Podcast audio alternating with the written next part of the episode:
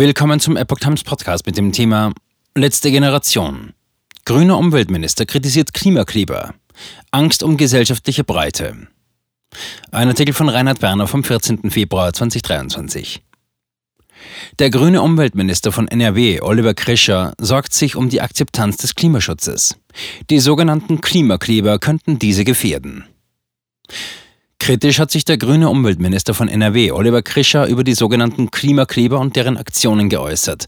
Systematische Nötigung von Verkehrsteilnehmern und die zum Teil gewalttätigen Widerstandshandlungen in Lützerath könnten der gesellschaftlichen Akzeptanz des Klimaschutzes schaden. Gegenüber der Rheinischen Post erklärte Krischer, ein Vorgehen wie jenes der Klimakleber sei nie sein Stil gewesen. Er habe Präsenz auf der Straße gezeigt und wahrscheinlich bis auf die bei Lützerath keine einzige Kohledemo in NRW verpasst. Bevölkerung hält Aktionen der Klimakleber für kontraproduktiv. Allerdings schade man mit Grenzüberschreitungen der Sache, insbesondere wenn Gewalt ins Spiel komme. Die wichtigen Fortschritte beim Klimaschutz habe man durch die gesellschaftliche Breite erreicht. Zitat: Junge Leute sind auf die Straße gegangen, aber auch Konservative und Unternehmen haben umgedacht. Zitat Ende.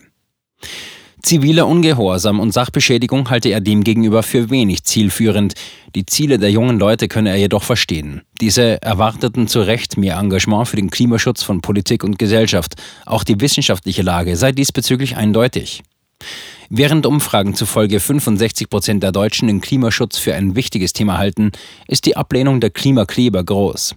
Survey zufolge vertreten 86 Prozent der Bevölkerung die Auffassung, die letzte Generation schade dem Anliegen. Nur 7 Prozent sind gegenteiliger Meinung. Wahl in Berlin zeigt, Klimakleber haben geringen Rückhalt. Inwieweit eine weitere Radikalisierung der Klimabewegung der Grünen politisch schaden kann, ist ungewiss. Bis dato kann sich die Partei auf die Geschlossenheit ihrer Wählerschaft und deren Bereitschaft zur Wahl zu gehen verlassen.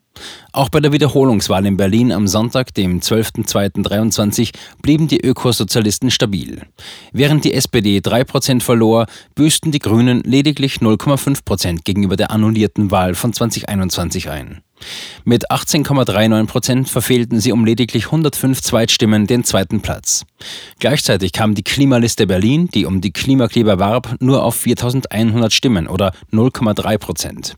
Allerdings verloren die Grünen allein 34.000 Stimmen ins Lager der Nichtwähler und damit noch mehr als die AfD, von der 26.000 in die Enthaltung abwanderten. Netto büßte die Partei 65.000 Stimmen ein. Insgesamt 27.000 an CDU und SPD, 2.000 an die FDP und sogar 1.000 an die AfD. Dies deutet darauf hin, dass es mit einer noch radikaleren Klimapolitik für die Grünen mehr zu verlieren als zu gewinnen gibt.